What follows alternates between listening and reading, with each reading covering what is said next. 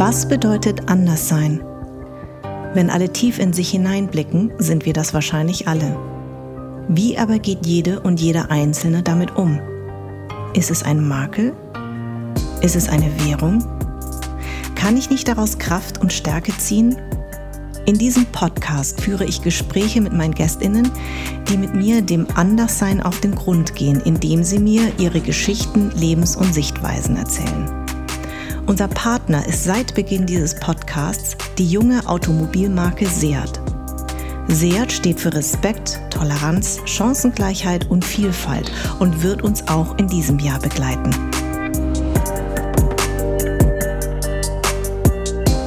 Es ist immer wichtig in Deutschland, was gegen Nazis oder Rassisten zu machen. Das ist so der eine Aspekt. Dann habe ich ein Mitteilungsbedürfnis und will, dass meine Meinung äh, toll gefunden wird. Das hat, glaube ich, mit so Schule und Sozialisation zu tun, der körperlichen Schmächtigkeit, einer Klassenclown-Sache, dann irgendwie im Kopf schneller sein wollen als die anderen, sich über Leute lustig machen, die dumme Sachen sagen, irgendwie sowas. Es ist doch sichtbar, was in der Gesellschaft passiert, was für krasse Sachen passieren und so. Natürlich gibt es immer wieder einzelne FilmemacherInnen oder Filme, die irgendwie total was auslösen und was Gutes machen, aber wir können doch nicht ernsthaft in unseren Pinguinanzügen und Glitzerkleidchen im Kreis sitzen und uns beklatschen und komplett entrückt von der Gesellschaft sein. Also das hat mich irgendwie kirre gemacht. Deswegen sehe ich keine andere Möglichkeit, als weiter im Gespräch zu bleiben, sich zu kritisieren, sich kritisieren zu lassen, sich zu hinterfragen. Am Hudson River in einem abgesperrten Bereich an der Promenade heimlich Bier zu trinken, Flaschen drehen zu spielen und zwei von den Typen da auch rumzuknutschen. Und wo ich dachte, ah, das ist weird mit den Bartstoppeln, aber das sind ja Lippen und das sind ja eine Zunge und das sind ja schöne Augen und das ist ja ein Mensch, den ich mag und das ist ja super. Und in dieser Auseinandersetzung bin ich da gegangen.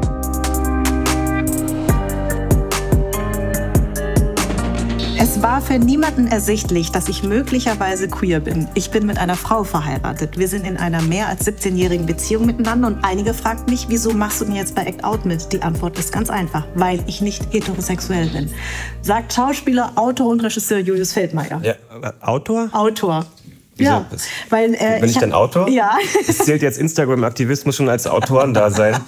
Nein, aber ich habe dich ja sehr bewundert bei Tod den Lebenden äh, von Tom Lass. Und da habt ihr ja als äh, Schauspielende alle äh, improvisiert und äh, Sachen mitgegeben. Und das finde ich schon ist eine Autorenschaft. Oder siehst du das anders? Nee, doch, ich sehe es auch so. Also, und ich freue mich auch darüber, dass du das sagst. Aber ich würde mich selber nicht so bezeichnen. Ich finde es ein bisschen irreführend als Bezeichnung, weil ich nicht als Autor in einem Writers Room jetzt oder am Schreibtisch zu Hause sitze und arbeite, wie du und ihr es zum Beispiel bei der Doppelhaushälfte macht. Also die, die, die Texte, die da aus mir gekommen sind, haben mit der schauspielerischen Arbeit in der Situation zu tun. Und ich bin auch der Meinung, Schauspielarbeit kann Autorinnenschaft bedeuten. Genau. Aber ich würde das trotzdem sowieso als Teil des Spektrums der Schauspielarbeit in meinem Fall noch begreifen wollen. Also ich fände es zu hochgestochen, mich als Autoren zu beschäftigen, aber ich äh, bezeichnen. Aber ich freue mich natürlich darüber, wenn ähm, gesehen wird, dass ich ähm, gut im Improvisieren bin. Ja, das fand ich nämlich echt äh, spannend, weil du hast mich da eingeladen zur Premiere und ich habe wirklich die Serie dann sofort zu Hause äh, zu Ende geguckt, weil ihr habt äh, drei Folgen gezeigt. Äh, Tod den Lebenden,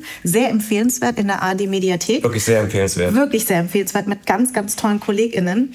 Ähm, wie ist denn das entstanden? Also der Tom, der Regisseur, kam zu euch und hat gesagt, hier, das ist jetzt, äh, das ist jetzt sozusagen der Rahmen und dann habt ihr angefangen zu drehen oder wie muss man sich das vorstellen? Und ihr habt ja auch ohne Geld erst angefangen, also ohne, ohne die ARD erstmal, ne? Genau, äh, genau. Also die Geschichte ist eine sehr lange und hat eigentlich mit Toms gesamtem Lebensschaffensprozess zu tun und wie er versucht, sich zu ähm, äh, nicht eman äh, genau sich zu emanzipieren von so klassischen Filmemacher Vorgängen, dass er zum Beispiel ein äh, Improvisationslaboratorium, kurz Improlab, wie so zur Verfügung stellt, also einen wöchentlichen Raum und Ort gibt, wo er Menschen hin einlädt oder auch Leute fragen können, ob sie da hinkommen können. Und er sagt, ja, wir kreieren hier diese Gruppe und lernen zusammen Improvisationstechniken.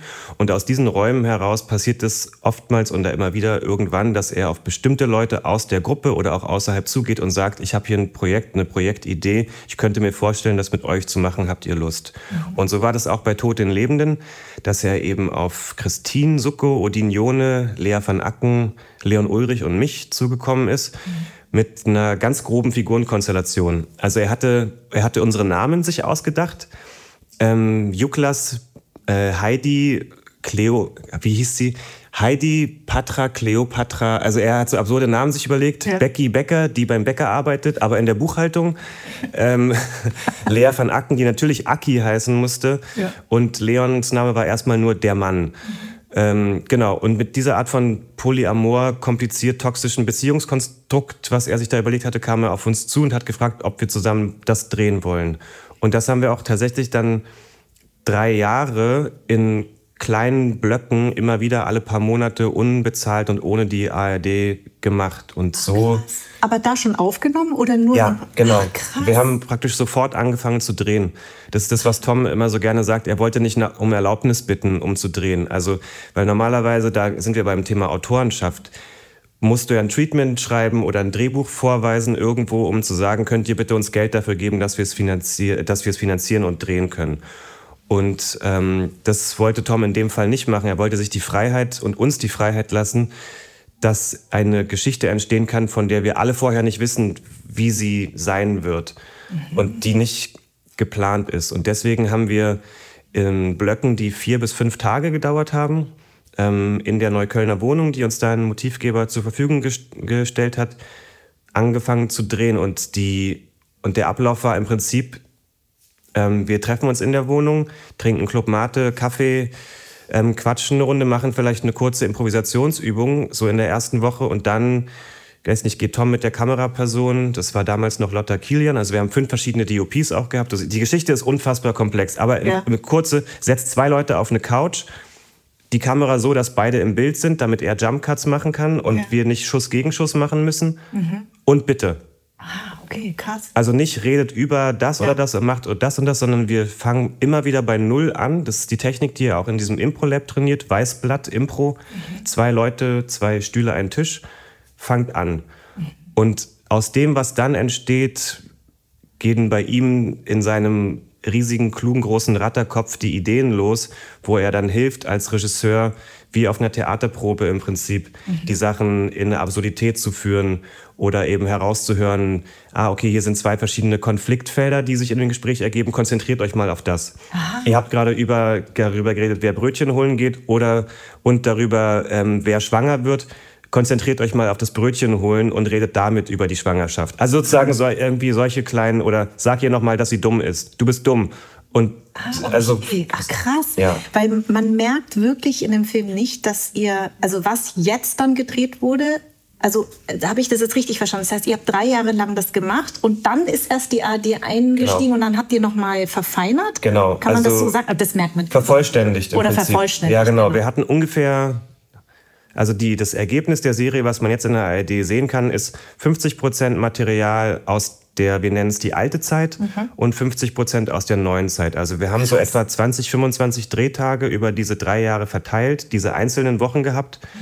wo wir verstanden haben, ah, okay, hier ergibt sich diese Geschichte, wir haben einen Kinderwunsch jetzt drin, ah, was ist mit Klima, mhm. irgendwie äh, Krankheit, Liebe, Tod sind Thema geworden, ah, das mit der Miete ist interessant, also alle diese Konfliktfelder haben sich geöffnet mhm. und dann wussten wir aber, wir werden irgendwann, und dafür hat auch Tom dann mit Lia äh, von Blara zusammen geplottet tatsächlich und auch mit dem Produzenten, wie führen wir es zu Ende, weil was man eben nicht schaffen kann in der Improvisation ist, zu zweit, zu dritt im Raum mit einem leeren Blatt im Kopf einen Bogen zu Ende führen, ja.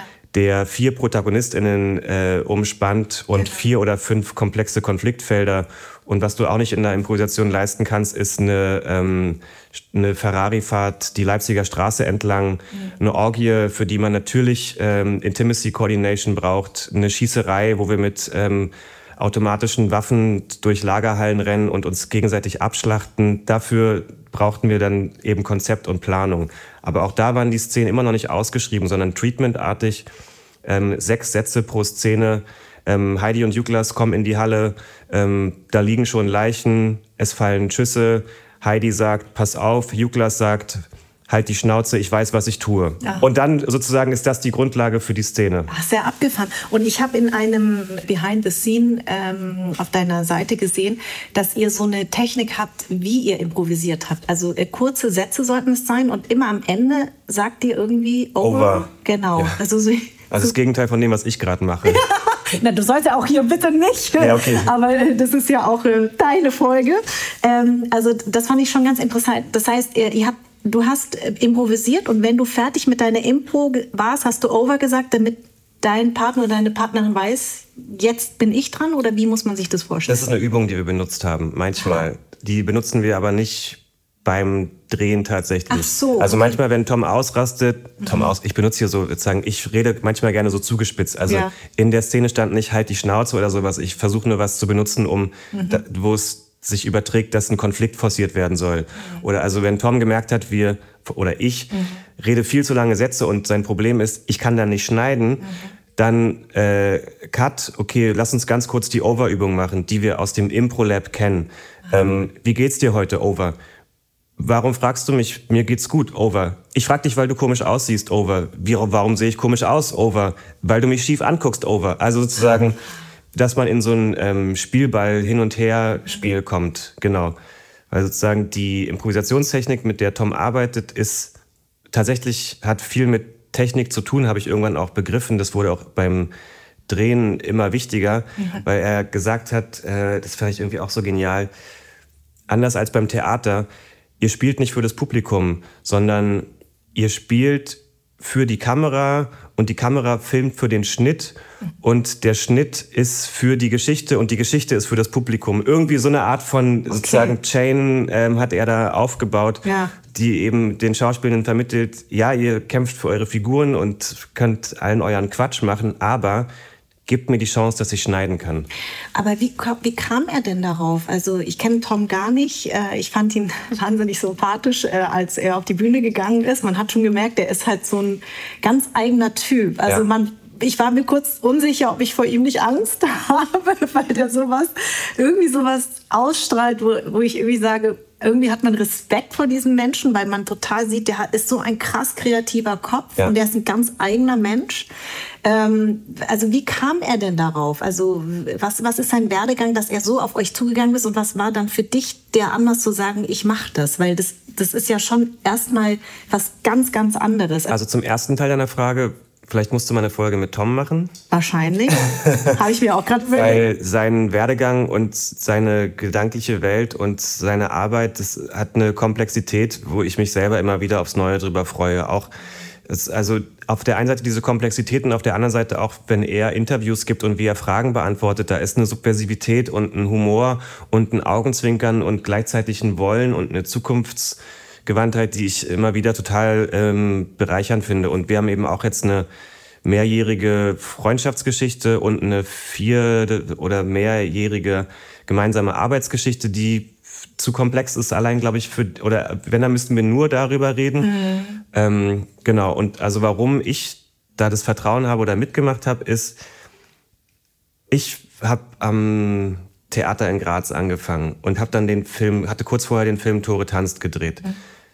Ich hatte keine Ahnung von der deutschen Filmbranche oder irgendwas. War dann in Österreich am Theater, habe gekündigt, weil ich dachte, ich muss mal gucken nach diesem Tore Tanz Ding, ob ich nicht vielleicht irgendwie noch mal was drehen kann eines Tages. Und aus Graz heraus hat sich herausgestellt, ist das schwierig.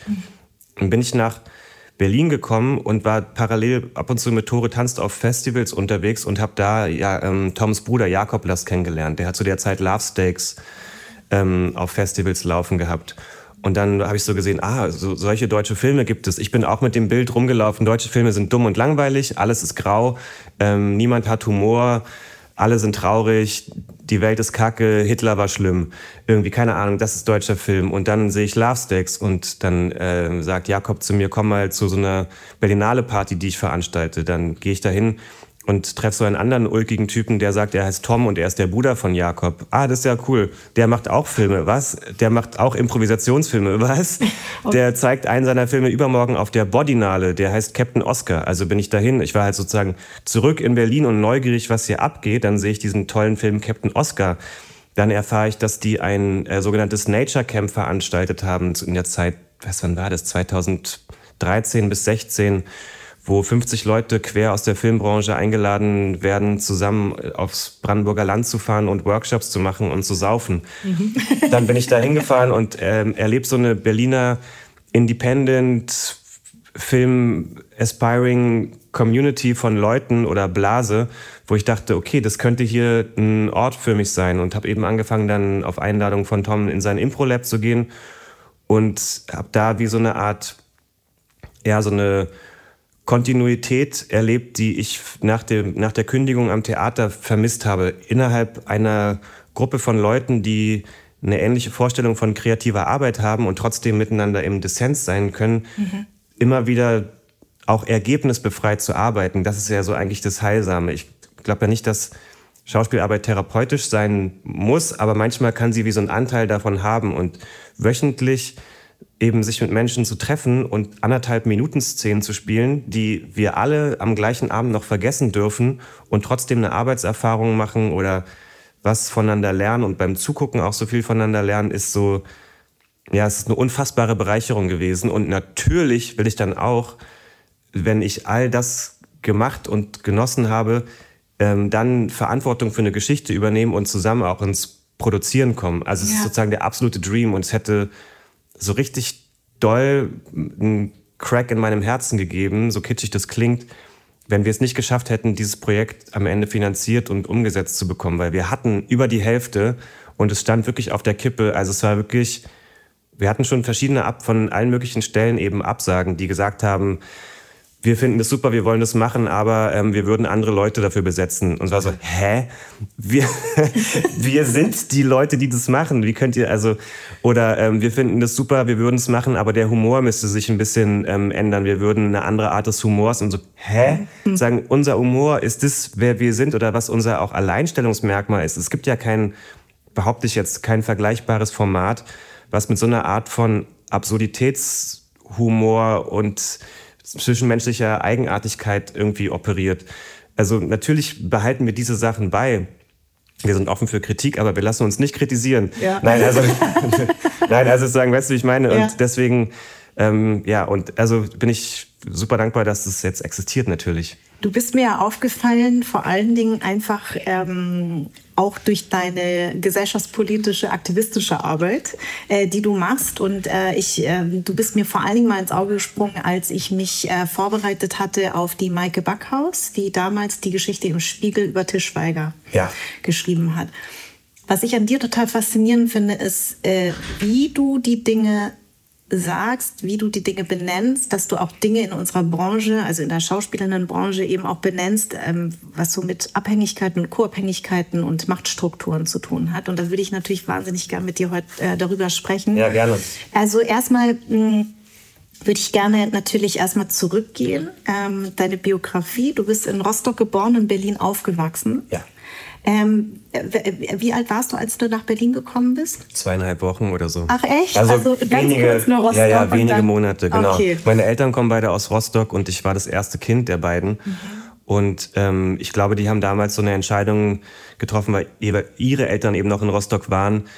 Wir bringen das Kind dort zur Welt oder meine Mutter bringt mich dort auf die Welt, weil danach im Wochenbett oder sozusagen ja. dann sind, ist der sichere Raum der Eltern noch da und ich bin, wir sind nicht in der keine Ahnung, anderthalb Zimmer Bude mit Außenklo in der Riekestraße, wo meine Mutter damals im heruntergekommenen Prenzlauer Berg 1987 noch gewohnt hat. Ja. Ja. Achso, verstehe. Und das heißt, dass, dass du eigentlich in Berlin groß geworden bist. Ja, genau. Also Berlin steht nicht in meinem Personalausweis. Mhm. Ähm, aber Berlin ist total mein Zuhause. Es gibt so eine Verbindung Richtung Rostock eben auch, weil in Rostock und Warnemünde noch ähm, Großeltern oder Verwandte von mir leben und mhm dadurch genieße ich das irgendwie auch, wenn ich dann mal da bin, zu denken, ja, ich komme ja auch hierher oder sowas oder dieses Ostsee-Ding, auch weil ich als Kind dann öfter da war, ja. dass da so eine Verbindung da ist. Aber ich bin absolut Berliner. Mhm. Und ähm, wie muss man sich das vorstellen, dass der kleine Julius schon immer so wusste, dass er Schauspieler wird, dass der schon immer so was Kreatives hatte, wenn, wenn die Eltern über ihn erzählen? Oder wie muss man sich das vorstellen? Ich weiß es ehrlich gesagt nicht. Und ich tue mich auch schwer mit so einer Selbsterzählung, weil ich glaube, dass da immer so eine eigene, so eine, man, ich, man läuft da Gefahr, so die eigene, das eigene Talent oder die eigene Besonderheit so zu glorifizieren. Also als Beispiel, ich habe als Kind geliebt die Verfilmungen der Karl-May-Romane mhm. ähm, und fand es immer ganz toll, nachdem ich die Filme gesehen habe oder auch Filme über Piraten mhm. und Korsare und so weiter, irgendwie danach noch in dieser Welt zu sein und das weiter, damit weiter zu spielen. Aber es wäre ja total vermessen zu sagen, deswegen bin ich äh, schon immer der geborene Schauspieler, mhm. weil wahrscheinlich die meisten Kinder, nachdem sie einen Film gesehen haben, der sie berührt und mit sich reißt, Lust haben danach in dieser Welt weiter sich zu bewegen. Ja. Also deswegen, und, und auch ganz viele Kinder sagen, ich will mal Schauspieler werden oder Popstar oder sowas. Oder ich studiere, das, das hatten, hatte ich auch mehrere Begegnungen als Kind und Jugendlicher. Ich studiere Jura für die ähm, Sicherheit, aber dann will ich Schauspieler werden. Also wo so die Sachen zusammenkommen, ja. dieses äh, aus der ähm, aus einer bürgerlichen Gesellschaft oder auch aus einer äh, ähm, migrantischen, sozusagen, du musst äh, einen guten Job machen, Dings heraus, studier was ordentliches und dann kannst du ja immer noch gucken oder sowas. Also das sind alles so naive Gedanken. Ich habe nur gemerkt, irgendwann beim ähm, also das war so in der Schulzeit, achte, neunte Klasse, da kamen so externe Leute an die Schule und haben so ein Theaterprojekt angeboten, wo man in so eine Stückentwicklung geht, äh, die sich mit Anne Frank beschäftigt. Und da wollte ich auf jeden Fall mitmachen und habe dann auch in der, ähm, in der in, in, in dem Stück am Ende mitgespielt. Ich wollte unbedingt Peter sein, Anne Franks Liebhaber, was aber nicht ging, weil ich war 14 und die Schauspielerin, Schülerin, die oder die beiden, es gab zwei Besetzungen, die Anne gespielt haben, waren jeweils älter als ich und die sahen halt fast schon aus wie junge Frauen und ich sah halt aus wie so ein Knirpspups. Jedenfalls bin ich so ähm, in eine Uniform gesteckt worden und war dann der Gestapo-Offizier, der dann am Ende des Stücks auftritt und äh, für die Verhaftung sorgt. Und da habe ich dann meinen ersten Nazi gespielt und darüber erfahren, aha, es gibt äh, ein darstellendes Spielunterricht anstatt Musik oder Kunst an unserer Schule. Mhm. Und ähm, ich hatte immer, oder ich, ich wusste irgendwann, weil ich Schule und dieses am Tisch sitzen, es, ich konnte das gut, aber es hat mich auch gelangweilt. Mhm. Die Vorstellung danach in einem Hörsaal zu sitzen, die Vorstellung danach an einem Schreibtisch zu sitzen, die hat mir irgendwann angefangen Angst zu machen, weil ich auch so eher dünn und schmächtig und irgendwie so Thema Körper, Männlichkeit oder was, was wird mit mir? Ich hatte so, ein, so eine Angst, dass ich irgendwann so verkrümmt ähm, an einem Schreibtisch sitze und, ähm, weiß ich nicht, so vor mich hin verkruste. Mhm. Und dieser Schauspielunterricht und wo dann der Lehrer Stefan Meyer gesagt hat, ja, es gibt ja auch Schulen, wo man sowas machen kann, das sozusagen zu mir wie so mit einem Ziel gesagt hat, ähm, da hat sich wie so eine Tür aufgetan, okay, es könnte ja eine andere Möglichkeit geben und ich kann vielleicht was machen, wo ich in der Bewegung bin und was mir gut tut. Ja, ja. und dann bist du nach Hamburg gegangen, genau. richtig? Und hast währenddessen aber schon am Thalia Theater gespielt. Nee. Während deines Studiums, stimmt Ja, das? ganz am Ende, genau. Also ja. ähm, die Schule ist ganz gut vernetzt gewesen ähm, oder immer noch, glaube ich, mit dem Schauspielhaus Hamburg, mit dem Thalia Theater, mhm. sodass die Abschlussinszenierungen auf der kleinen Bühne des jeweiligen Hauses äh, ah, okay. abwechselnd stattfinden konnten. Und in unserem Fall war es eben das, äh, die Garage des Thalia Theaters und Alexander Simon, ähm, damals ähm, äh, Ensemblemitglied an, am Thalia Theater, heute Dozent an der Ernst Busch, mhm. hat mit uns, ich glaube, es war dann seine erste Inszenierung, also seine Regieambitionen waren schon vorhanden oder seine unterrichtenden Ambitionen. Und er hat mit uns Romeo und Julia gemacht. Da kam dann Luc Perzeball auf eine Hauptprobe und hat mich daraufhin eingeladen, vorzusprechen für die Macbeth-Inszenierung, die er machen wollte. Mhm. Genau. Und genau, da habe ich dann bei ihm vorgesprochen und habe dann eine kleine Rolle in dieser Inszenierung bekommen. Und dadurch war ich eben, bevor wir unseren, wir machen unsere Abschlussmonologe und gehen auf äh, äh, verzweifelt hoffnungsvolle Vorsprechtour, ähm, hatte ich eben schon einen Stückvertrag am Thalia Theater, was natürlich der absolute Wahnsinn war. Okay. Und wenn, also ich meine, wenn sich deine Biografie liest sich ja eigentlich relativ gut. Also es ging, es ging ja eigentlich immer so weiter. Und, oder hat es? Worauf willst du hinaus? Nein, nein, nein, nein, einfach, weil es ist ja manchmal so, es gibt ja manchmal die völlig verzweifelten, wie du schon sagst, dass man sagt, äh, man ist ja erstmal schon froh, dass man auf eine Schauspielschule genommen wird. Ich konnte nie Schauspielschule machen, weil ja. wir alle gesagt haben, vergiss es. Also eine asiatische Julia gibt's nicht und deswegen habe ich es erst gar nicht versucht. Und es gibt ja sozusagen die einen, so wie ich, die irgendwie so QuereinsteigerInnen sind und die eigentlich immer so sich mh, mm, so unter den Scheffel gestellt haben, weil wir, wir kommen nicht von der Schule. Und dann ja. gibt es halt die, die auf der Schule waren, die sofort Engagements bekommen haben und dann ging das bei denen so weiter, wo man das Talent auch sehr, sehr früh erkannt hat. Und dann gibt es andere, die jahrelang rumdümpeln ja. und plötzlich. Und bei dir habe ich so rauslesen können, ging das ja eigentlich relativ straight weiter. Das ist eine einzige Verkettung von, ähm, von Möglichkeiten, ähm, glücklichen Zufällen, äh, von und Talent, von, von, bitteschön, von ja. halt ähm, sozusagen Privileg und von Sicherheit von zu Hause aus ohne Ende, mhm. die natürlich einen extremen Unterschied in dem ganzen Ding macht. Also ja. ich weiß auch noch, als ich vorsprechen gegangen bin, ähm, dass also auf der einen Seite meine Eltern gesagt haben, mein Vater hat eine Schwester, die auch Schauspielerin ist, bei der die, das, das ganze Leben gut funktioniert hat. Deswegen gab es zum Glück irgendwie auch so ein Vorbild in der Familie. Und meine Eltern haben gesagt, probier das oder mach das und es ist gut, wenn du darauf Bock hast. Gleichzeitig haben sie aber auch immer wie so gehintet, ja, äh, willst du dich nicht schon mal vielleicht einschreiben zur Sicherheit oder sowas, sodass ich mich dann für Sozialwissenschaften an der HU eingeschrieben habe, einmal in eine Vorlesung gegangen bin und gemerkt habe, es ist wirklich genau das, was ich nicht will, hier im Hörsaal sitzen. Aber ich konnte wie so auf diesen ich konnte ganz anders mutig auf diesen Plan B scheißen oder den nicht haben wollen, weil ich wusste, ähm, es ist nach dem Abi und meine Eltern haben genug Geld, um monatlich ähm, mir meine, mein, mein WG-Zimmer zu bezahlen und mir 400 Euro zu überweisen, damit ich mir Essen kaufen und in die Kneipe gehen kann. Und dann kann ich noch einen kleinen Nebenjob machen oder sowas. Also ich, ich wusste, und so mit dem Gefühl, und das ist sozusagen meinen Eltern zu verdanken, dass ich bis in die Unendlichkeit möglicherweise, dass das Gefühl, was sie mir gegeben haben, mir keine existenziellen Sorgen machen muss. Mhm.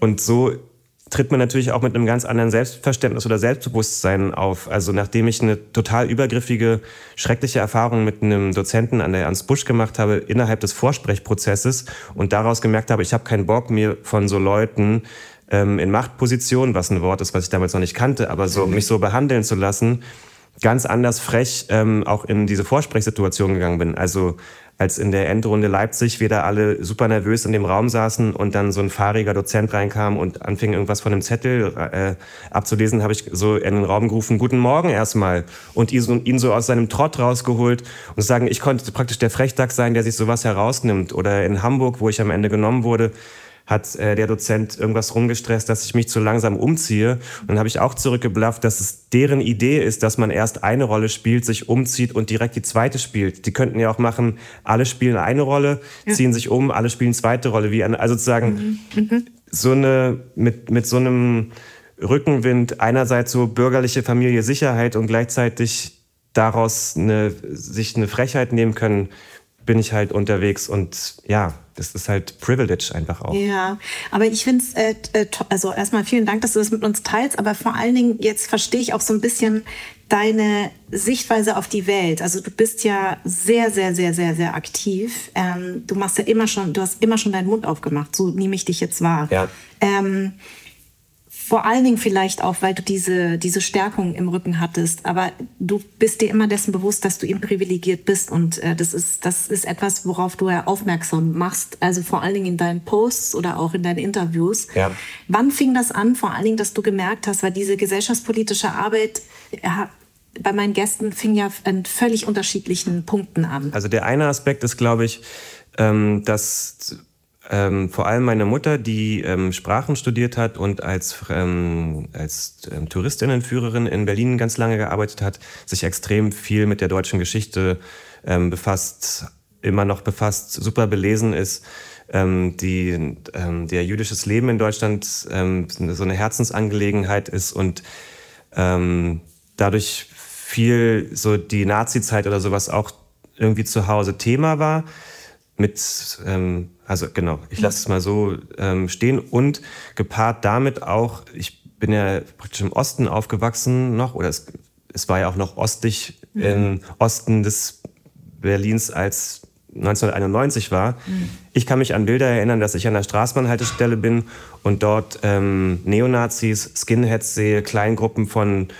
ähm, Kerlen mit Glatzen, Hosenträgern und Springerstiefeln und Bomberjacken, vor denen ich Angst hatte. Wo ich wusste, dass es in deren Umgebung gefährlich ist und dass die Gewalt Menschen antun. Ja. Und daraus irgendwie so ein Selbstverständnis oder so praktisch, es es ist immer wichtig in Deutschland, was gegen Nazis oder Rassisten zu machen. Das ist so, glaube ich, der eine Aspekt. Dann habe ich ein Mitteilungsbedürfnis und will, dass meine Meinung äh, toll gefunden wird. Das hat, glaube ich, mit so Schule und Sozialisation zu tun, der körperlichen Schmächtigkeit, einer Klassenclown-Sache, dann irgendwie im Kopf schneller sein wollen als die anderen, sich über Leute lustig machen, die dumme Sachen sagen, irgendwie sowas. Das ist, glaube ich, dies, dieser Aspekt.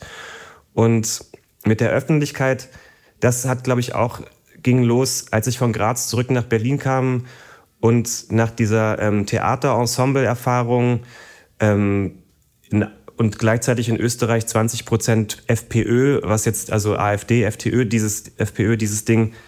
Damals war die AfD noch nicht so groß oder gab es fast noch gar nicht in, in Deutschland, als ich 2012, 13 in Österreich war. Ich war so, was ist das hier für eine Nazi-Scheiße in diesem Land? Ne? Komm zurück, 16 Prozent AfD. Und sehe dann, so eine Filmbranche, so ein Berlinale Glamour, zu der ich ja dann ab dem Moment dazugehören wollte oder dabei sein wollte wo so ganz viel, ich so Symbolpolitik, ähm, aufgeladene Statements, äh, Filmpreisveranstaltungen, wo alles glitzert und alle sich gegenseitig sagen, dass sie mutig sind und dass wir jetzt die Welt verändern. Und ich dachte, das hat mich, es hat mich wahnsinnig gemacht, diese, diese dämlichen Talking Points irgendwie so die ganze Zeit wiedergekäut zu bekommen und dass damit jetzt irgendwie die Arbeit getan wäre, weil wir sehen doch, oder es ist doch sichtbar, was in der Gesellschaft passiert oder so, was für, was für krasse Sachen passieren und so. Natürlich gibt es immer wieder einzelne FilmemacherInnen oder Filme, die irgendwie total was auslösen und was Gutes machen, aber wir können doch nicht ernsthaft in unseren irgendwie äh, Pinguinanzügen und Kleid Glitzerkleidchen im Kreis sitzen und irgendwie uns beklatschen und komplett entrückt von der Gesellschaft sein. Also das hat mich irgendwie kirre gemacht. Ähm, und ich dachte irgendwie, ja, das war so genau 2014, 15. Also wenn ich in dieser Branche, weil Filme auch damals oder nee, Film auch aus einer Theaterensemble-Perspektive ist einerseits so ein Wunschort, wo man gut bezahlt wird und gut behandelt wird und gleichzeitig aber auch ein Angstort, weil da sind die Leute dümmer, weil die, die setzen sich nicht mit den Themen auseinander, die sie behandeln, weil sie nicht sechs Wochen proben, sondern einfach zum Set gehen und ihren Text plappern. Ja. Sozusagen. Und ich dachte, wenn ich Teil dieser Filmgesellschaft irgendwie werden will, dann nicht, also dann werde ich jedes Mal meinen Mund aufmachen, wenn so ein Müll geredet wird. Mhm.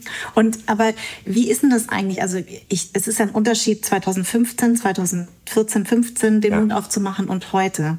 Ähm, wie, wie empfindest du das jetzt eigentlich nach dieser ganzen äh, Diskussion, die wir auch haben mit MeToo und mit äh, Machtstrukturen innerhalb unserer Branche, wo man jetzt auch froh ist, dass endlich mal Sachen ausgesprochen werden, dass es öffentlich gemacht wird, weil hinter vorgehaltener Hand haben wir alle schon immer drüber gesprochen. Ähm, Trotzdem ist es ja ein Unterschied zwischen damals etwas sagen und heute etwas sagen. Wie nimmst du das denn wahr? Weil man braucht ja auch ein dickes Fell. Also, weil man gilt ja dann als unbequem. Ja, und oh, ist voll anstrengend mit dem oder ist voll anstrengend mit der. Ähm, ist es für dich jetzt so eine Art von Genugtuung, ist vielleicht das falsche Wort, aber weil du schon immer deinen Mund aufgemacht hast, wahrscheinlich auch ein dickes Fell haben musstest, um, um, um sozusagen den Gegenwind, äh, äh, im Gegenwind zu stehen, im Sturm. Äh, ja. Hast du das Gefühl, das war damals schon auch echt nochmal eine andere Zeit als heute oder empfindest du das, dass wir eigentlich noch nicht so weit, also dass wir immer noch nicht so weit sind? Wir sind super weit davon entfernt irgendwie, also genau, nee, wir sind überhaupt nicht so weit. Und ich finde es ehrlich gesagt auch schwer zu sagen, so im Vergleich, weil die, also das Wissen, mit dem ich 2014, 15 mich zu irgendwas geäußert habe, ist ein völlig anderes als das Wissen, mit dem ich mich jetzt zu irgendwas äußere. Also ähm, ich glaube, es ist 2000 16, 17 oder sowas gewesen, wo ich zu Hause, also wo so meine Partnerin, die einen ähm, ukrainisch-jüdischen Background hat, wie so eine Art Intervention mit mir gemacht hat und gesagt hat, ich will ab heute, ich will keine rassistischen Witze von dir mehr hören. Es ist jedes Mal unangenehm, wenn wir uns mit Freunden treffen und du denkst immer noch, dass ähm, es lustig ist, aus einer Ironie heraus einen Witz über asiatisch gelesene Menschen oder schwarze Menschen oder jüdische Menschen oder sozusagen sowas zu machen du bist schlagfertig und du kannst Wortwitze machen, aber wirklich, es ist jetzt Schluss damit und hat mir ähm, irgendwie zwei Artikel in die Hand gedrückt oder die Links gesendet. Du liest jetzt diesen Artikel hier und da ging es, glaube ich, um, ähm, ähm, um kulturelle Aneignung und Haare von schwarzen Menschen. Mhm. Und diesen Artikel, wo es auch, ich weiß es nicht mehr, also sozusagen mhm. Artikel über Rassismus, du liest die jetzt und das ist die neue Grundlage so, weil wow. ganz viel von dem, ähm, was ich mitteile, hat natürlich mit einem Lernprozess zu tun, was ganz viel mit einem Lernprozess zu tun hat, den Katja oftmals schon, das ist meine Partnerin, mhm. wie so ein Monat bis fünf Jahre, bis ihr ganzes Leben vorher schon durchgemacht hat. Mhm.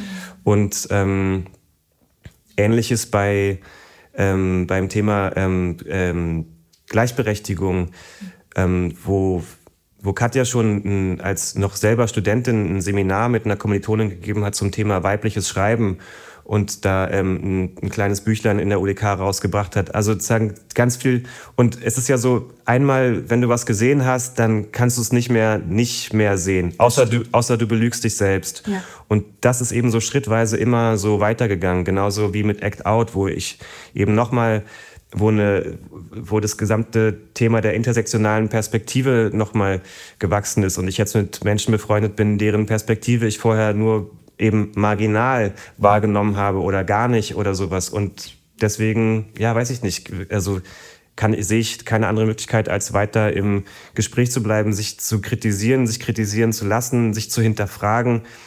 Wir sind ja auch jetzt wieder an einem Punkt, wo die Frage um Identitätspolitik ganz neu gestellt wird. Ich weiß noch, wie ich vor zwei Jahren ähm, so fahrig davon geworden bin, dass ähm, Identitätspolitik wie so verunglimpft wird von Leuten aus CDU, CSU oder sowas im weitesten Sinne Kreisen oder rechten Leuten, die selber ja nichts anderes als Identitätspolitik betreiben. Mhm. Es ist alles ein Prozess. Ja. Und da müssen wir weitergehen. Das stimmt. Also weil du jetzt auch nochmal Act Out und auch zu deinem Anfangszitat, äh, also Act Out, die äh, Karin war ja bei uns damals, Hatschewski. Ja. Ähm, und wir haben, mm, das ist in der, äh, bei einer zweiten Staffel, es lohnt sich nochmal wirklich auch ihre Folge zu hören. Und ich finde es einfach total schön, dass wir jetzt nach 2021, im Fe am 5. Februar wurde ja ähm, äh, Act Out veröffentlicht in der SZ, dass, dass wir jetzt mit dir nochmal auch darüber sprechen können, vor allen Dingen jetzt ähm, zwei Jahre später. Ja. Was ist daraus geworden, weil wir jetzt auch gerade diese Brücke geschlagen haben zwischen 2015, 2016, also ne, da hat sich etwas verändert und jetzt auch mit Act Out. Also es ist eine ähm, gesellschaftspolitische Initiative von 185 queeren, transgender, non-binären, schwulen, lesbischen SchauspielerInnen. Und es geht vor allen Dingen auch um die Sichtbarkeit und Akzeptanz der LGBTQIA-Plus-Community in der Film-, Fernsehen- und Theaterbranche. Und da warst du ja eine der Unterzeichnenden. Genau. Wie bin ich zu Act Out gekommen? Ich auch aus diesem gesellschaftspolitischen Engagement. Dingsbums-Begriff, es gibt ja Zahlen und Studien, die belegen, dass queere Menschen nicht vorkommen in der Filmlandschaft. Und ich bin auf ein Panel gegangen vom Bundesverband Schauspiel, wo Kai S. Peak gesprochen hat mit Anja Dierberg ähm, und, noch, und, und Simone Bär. Mhm. Ähm, die über Besetzung und so weiter im Film gesprochen haben. Und Kai hat da auf eine Weise gesprochen, die mir total reingefahren ist und wo ich danach zu ihm hingegangen bin und gesagt habe, ich möchte das unterstützen, was du hier machst. Ähm, ich finde es, also es, es ist so wichtig und ich habe das wie so aus so einer Position des Ally sein wollens ähm, gemacht. Und dann hat Kai eben gesagt, aha ja, cool, also wenn du selber nicht queer bist und ich meinte, nee, bin ich nicht. Ähm, das war halt 2000 weiß gar nicht, 18 oder so. Ähm, du kannst äh, dich als Unterstützer auf unserer Seite praktisch ähm, kannst ein Statement setzen und warum du das, warum du das supportest. Das habe ich gemacht und darüber hat mich dann der Newsletter erreicht, dass äh, Karin Hanschewski und Godehard Giese auf der Suche sind oder beziehungsweise anbieten, dass Menschen sich dieser ähm, Kampagne anschließen, die gerade im Entstehen ist. Und ich habe da das Anschreiben praktisch, was Karin und Godehard formuliert haben, gelesen und es hat mir ähm, einfach wirklich komplett die Schuhe ausgezogen, weil sie eben so Erlebnisse beschreiben, die sie als queere SchauspielerInnen machen auf Filmfestivals im Kontakt mit ihren damaligen Agentinnen, wie mit ihnen gesprochen wird, wie über sie gesprochen wird, warum sie sich und warum sie Angst haben, sich hatten sich zu outen und das nicht mehr wollen und daraus freibrechen wollen.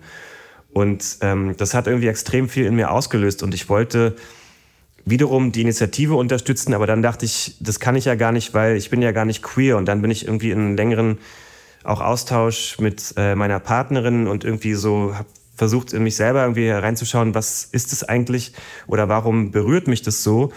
Und ähm, mir ist darüber klar geworden und auch in einem längeren Gespräch, was ich am Telefon mit Goda hatte, dass ähm, ich praktisch in diesem, was so vielen Menschen auch so passiert, in dem Default-Modus Heterosexualität gefangen war oder steckte.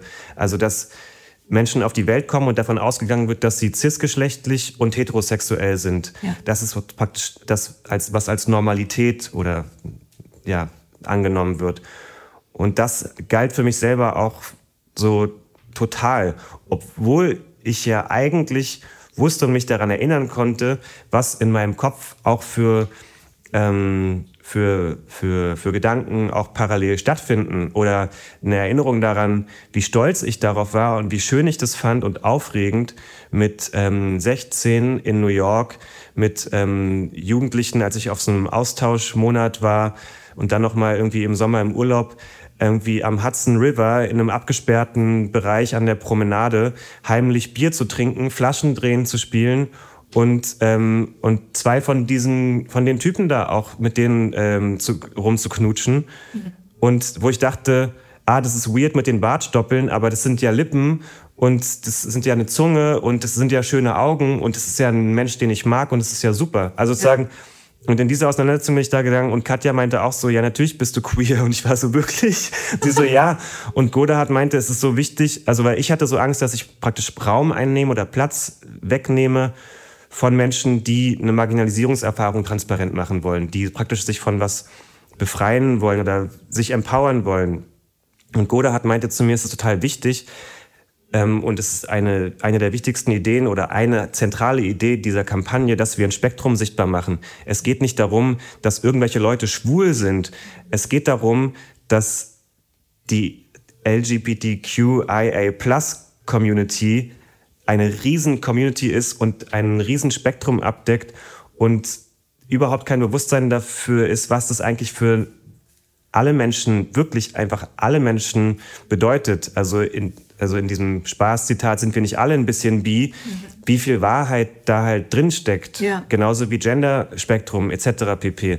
Und das hat mich eben ermutigt zu sagen, ja, nee, genau, ich kann also ich kann dazu stehen, dass was meine ähm, auf der einen Seite gelebte Erfahrung ist, was auch immer die sei, weil das ist nämlich auch ein Thema, darf jemand zur queeren Community dazuhören, der noch nie Sex mit einem gleichgeschlechtlichen Menschen hat. Und dann bist du der Frage, was heißt denn eigentlich Sex? Was heißt denn eigentlich gleichgeschlechtlich? Also zu sagen, warum Ausschlusskriterien aufmachen? Also jetzt deswegen, ohne persönlich zu benennen, was mein konkreter Erfahrungsraum ist, weil das nämlich ja keine Rolle spielt. Mhm es ist natürlich richtig zu sagen, dass ich queer bin oder dass ich nicht heterosexuell bin und deswegen kann ich Teil der Kampagne sein. Ja, und dann habe ich auch noch so schüchtern an die SZ geschrieben, bitte, also hier ist mein Foto, könnt ihr aber bitte, wenn wir zu viele sind, mich nicht aufs, also ihr könnt mich auch weglassen, ja weil es ist wichtig, dass, wichtiger, dass andere Leute, und dann gab es ja drei Titelseiten und ich war mit auf der ersten drauf und dachte, Mann, und dann kriegt man natürlich, wir haben mir zwei Leute geschrieben, wieso bist denn du da jetzt bei der vorne mit dabei? Und ich so, ey, das ist eine redaktionelle Entscheidung, bla bla bla. Und dann geht halt dieser ganze Mist los, warum machst du da, naja, egal. Und aber, äh, wie, aber wie also, ich kann mir das richtig gut vorstellen.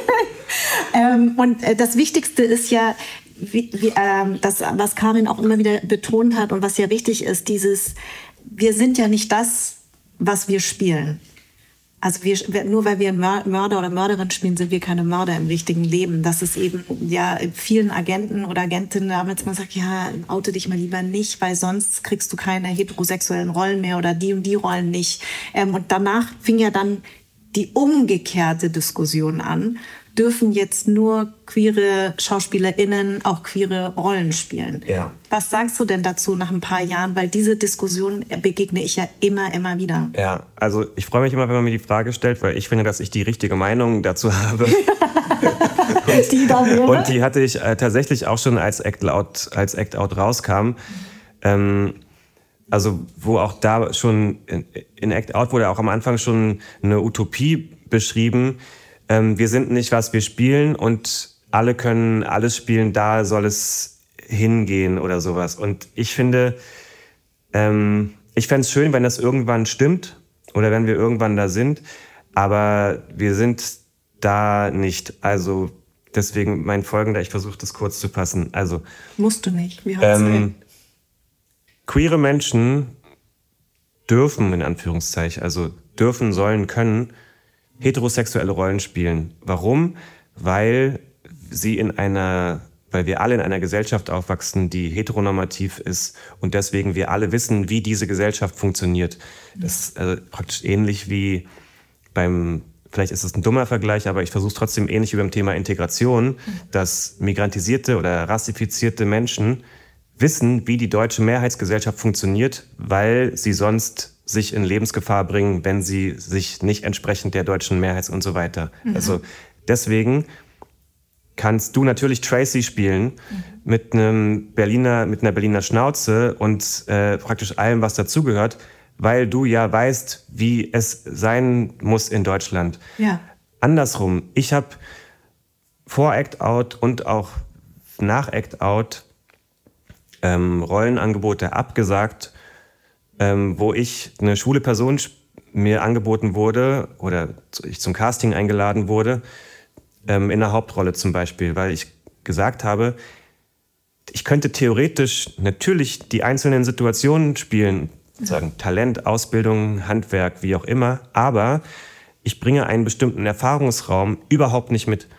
Also, oder zu dem Zeitpunkt. Vielleicht ist es auch etwas, was sich verändert, wenn man ähm, wie ich jetzt diesen Sommer ähm, zweimal im Monat im Berghain war, dann sozusagen äh, äh, vergrößert sich auch ein Erfahrungshorizont oder so weiter. Ne? Und das, daran kann man ja selber, also sowas passiert ja die ganze Zeit, aber zum damaligen Zeitpunkt und oder bis vor kurzem oder zum Teil eben auch noch jetzt, sage ich, nee, also ich habe eben als dieser Mensch, der so immer als heterosexuell wahrgenommen wurde, ich habe die Marginalisierungserfahrung nicht. Ich habe ähm, ich habe nicht diese Erfahrungen mit 13, 14, wie sage ich es meinem Vater und so weiter. Ich kann mir das vorstellen, ich kann meinetwegen mal bei Tom im Impro-Lab, wo es nicht gefilmt wird oder wo es eine Weißblattsituation ist, kann ich das machen. Aber hm, genau, also da beginnt dieser, dieser Aneignungsmoment, dass ich mit der Erfahrung, die ich habe, der schlechtere Geschichtenerzähler bin für diese Geschichte. Und es ist aber keine absolut immer gültige Regel, weil zum Beispiel, wenn der Regisseur schwul ist, so war das ja bei ähm, All You Need, weswegen ich mich getraut habe, da mitzuspielen, obwohl ich ein riesiges Problem hatte, dass der Hauptcast nicht schwul war. Mhm. Ich habe das mit der Casterin thematisiert und mit dem Regisseur thematisiert, ähm, der irgendwann zu mir gesagt hat, weil wir so viel über meine Sexualität gesprochen haben, ach so, ich glaube, ähm, also nur ganz kurz, ich bin schwul äh, der Kameramann ist schwul, unser Redakteur ist schwul, der Maskenbildner ist schwul, der Kostümbildner ist schwul. Also wir sind alle schwul. Mhm. Ähm, wo ich dann gesagt habe oder verstanden habe, okay, also hier praktisch ist ein, ein, Kontext und ein Wissen von Lebensrealität im Raum, die es mir ermöglicht, auch mit meinem begrenzten Erfahrungsschatz, mich als der, der ich bin, in dieser Rolle dann einzubringen. Ja. Sozusagen, das sind so die, genau. Und also sowas kann immer so rüberkommen wie praktisch ein, ein, Angeben oder wie auch immer. Es hat natürlich auch mit Privileg zu tun. Wir kommen ja nicht weiter, wenn wir ähm, auf Instagram irgendwas behaupten, aber praktisch als Einzelperson, wenn wir die Möglichkeit haben, dass es uns nicht in unserer Existenz bedroht, auch ähm, Stand, den Standard selber zu erfüllen. Weil ich kann ja nicht ähm, Kollegen von mir eine SMS schreiben, ey, ich finde es irgendwie weird, dass ihr in diesem Film über äh, Nationalsozialismus irgendwie, ihr habt da alle Juden gespielt, aber hast du eigentlich ein, also, oder ihr habt doch, soweit ich weiß, alle keinen jüdischen Background und dann entsteht daraus ein gutes Gespräch und das dann selber machen. Sozusagen, es geht halt nicht. Aber das finde ich trotzdem echt bewundernswert. Also deine Haltung, weil, äh, wie du schon richtig sagst, ähm, ich kenne einige KollegInnen, die nach außen hin das sagen, aber das nicht so leben. Also das finde ich erstmal extrem lobenswert. Und deswegen finde äh, find ich das einen ähm, sehr guten Einblick darauf, in diese ganze Diskussion mit Queer sein oder ähm, na, ich habe ja mit äh, Yannick Schümann auch äh, ja. lange gesprochen. Ähm, und das ist schon total wichtig, die einzelnen Perspektiven auch von den Leuten, die bei hier bei Act Out mitgemacht haben, wie sie das sehen und wie sie das wahrnehmen. Ja. Und natürlich, du hast recht, das ist eine Utopie. Ähm, ich empfinde es in den letzten Jahren als totales ähm, auch Privileg, weil ich habe sehr, sehr lange gestruggelt natürlich, ähm, ja. wurde als Schauspielerin ja nicht wahrgenommen, also nicht für deutsche Rollen, sondern immer nur für Klischee-Rollen, ja. dass sich das langsam dreht. Wenn ich mir jetzt deine Filmbiografie, ähm, ich habe dich sehr, sehr, sehr gefeiert in äh, Cleo. Danke. Ähm, ich liebe deine Rolle ähm, und du hast jetzt auch gerade die zweite Staffel äh, gedreht. Ja. Super, super gespannt. Äh, den Tilo, äh, wenn du jetzt so deine Rollen anschaust, ähm, hast du auch das Gefühl, dass du auch, dass deine gesellschaftspolitische Arbeit sich vor allen Dingen auch in deinen Rollen widerspiegelt. Also nicht nur das, was du jetzt erzählt hast, was du ablehnst, sondern auch das, was du spielst. Also weil wir einfach politischer geworden sind. Oder Wie empfindest du das?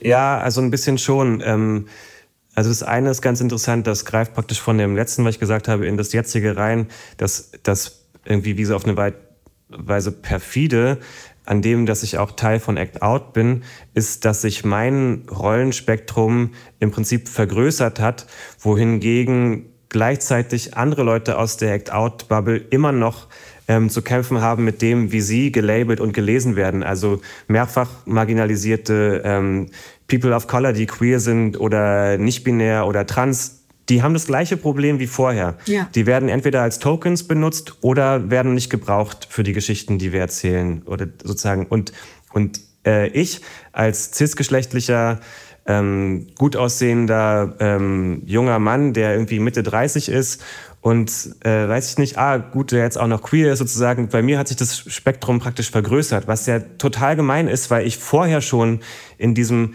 ähm, weiße Männer können alles spielen ja. und alles andere ist Nischenkunst-Ding, also diese Art von, ja, genau. Ähm, und ich glaube aber schon, dass ich ähm, ja meine Arbeit auf eine Weise oder nee, meine, also wie ich mich privat oder in der Öffentlichkeit, in Klammern Instagram, was ja auch ist das, äh, verhalte, ist in einem Wechselspiel mit meiner Arbeit als Schauspieler, weil zum Beispiel die Regisseurin Katharina Mückstein, die in Österreich wie so im Alleingang die MeToo-Debatte irgendwie wieder auf den Tisch gebracht hat, ähm, und ich uns auf Instagram kennengelernt haben und sie mir ein Dreivierteljahr später äh, geschrieben hat, könntest du dir vorstellen, ähm, mit mir zu arbeiten? Ich habe gerade so ein Tatort-Drehbuch, wo ich eine äh, Rolle umgeschrieben habe und du würdest darauf passen. So, mhm. und das hat, da war das eben kein Casting-Prozess, wo eine Casterin, Caster überlegt hat, wer passt darauf, sondern die Regisseurin aus dem, dass sie davon ausgeht, dass wir ähnliche Ideale haben und beide Talent haben zu arbeiten, mhm. könnten wir das ja zusammen machen. Ähm, und ich habe mal ein ganz schönes Kompliment bekommen von Nina Haun, die, Casterin? die Casterin Nina Haun, die zu mir gesagt hat, da ging es um ähm, irgendwie ein, ein, Casting, irgendwie auch irgendwie eine böse Figur. Ich bin ja manchmal auch so für so diabolische, soziopathische Figuren besetzt. Und sie meinte zu mir in dem Fall nach dem Casting, dass sie spürt bei mir, ähm, auch wenn ich solche Rollen spiele, den Humanismus. Ähm, ich weiß gar nicht, ob sie gesagt hat, immer noch, nee, sie spürt ihn trotzdem oder sowas. Und mhm. erst dachte ich so, ah, das ist jetzt irgendwie scheiße, weil ich bin nicht gut genug, irgendwie das ähm, zu verstecken oder böse, böse, böse zu spielen. Ähm, aber es stimmt gar nicht, weil es ist total das Kompliment, weil praktisch eine menschliche äh, Dimension, die auch in diesen Figuren natürlich steckt, anscheinend noch durchkommt oder sowas. Vielleicht ist es auch eine, also es ist ja auf jeden Fall eine Zuschreibung oder sowas oder auch eine Projektion oder etwas, was nur Nina in dem Moment gesehen hat, aber ich fand es irgendwie schön und vielleicht beantwortet das auf eine Weise deine Frage, dass ähm, ja irgendwie das wie ich mich äußere oder wie ich mich verhalte, ähm, was, was, also auf eine bestimmte Weise auch dafür sorgt, wer mit mir arbeiten möchte, glaube ja, ich. Also ja. deswegen ist so diese Gefahr von, von oder das Problem des Gegengewinns, das kriege ich gar nicht so doll mit, ehrlich gesagt, weil ich glaube, dass bestimmte Leute sich einfach gar nicht bei mir melden, mhm. weil es sowieso das, sie überhaupt nicht daran interessiert sind, in eine Auseinandersetzung mit mir zu gehen oder sich das anzutun, mich an ihr Set zu holen, der dann irgendwie seinen Mund aufmacht.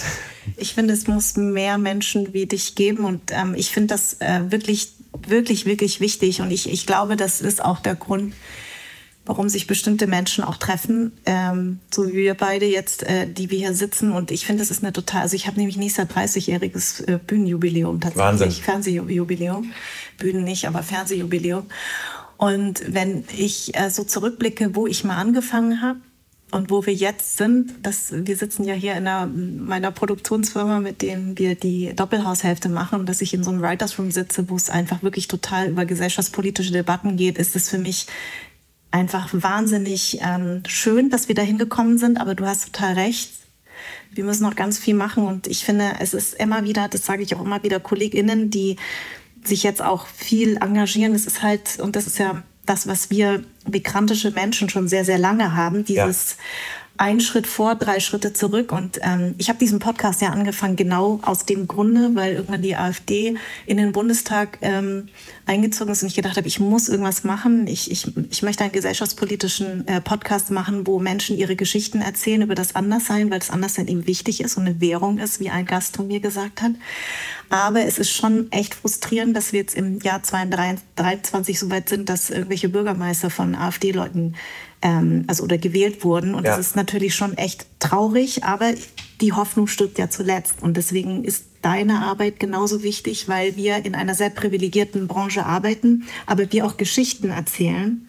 Ja. Und wie diese Geschichten zustande kommen und dass Menschen eben beteiligt werden, so wie wie Menschen von Act Out oder so marginalisierte Menschen wie mich, ja, dass wir in Writers Room sitzen und unsere Geschichten erzählen und dass die dann auch wirklich sichtbar werden. Das ist super, super wichtig. Ich glaube auch, dass es wichtig ist und ähm, ich habe keine Antwort darauf, natürlich nicht, ähm, wie wir es, also wie es funktioniert oder wie wir es irgendwie hinkriegen, aber ich denke so ausgehend von meiner eigenen Geschichte, wo jemand mit mir eine Intervention gemacht hat und gesagt hat, du liest jetzt diese beiden Artikel mhm. und auf der Grundlage unterhalten wir uns dann das ist ja eine Form von Geschichten erzählen oder eine ähm, Auseinandersetzung und sozusagen Informationsweitergabe, was ja auch deine Arbeit in diesem Podcast ist oder was ich versuche. Und ähm, ist eben wichtig, dass wir es machen und sagen, guck mal, das ist das Buch von Tupoka, mhm. liest es mal, das ist das Buch von Alice Hastas, liest es mal, das ist der Film von Merle Grimme, guck den mal und jedes Mal irgendwie ein bisschen die Hoffnung, dass man da zusammen weiterkommt. Ne? Amen. Danke dir, Julius, für dein Gespräch. Ja, danke für die Einladung. Anderssein ist eine Produktion der Farn und Pracht Company.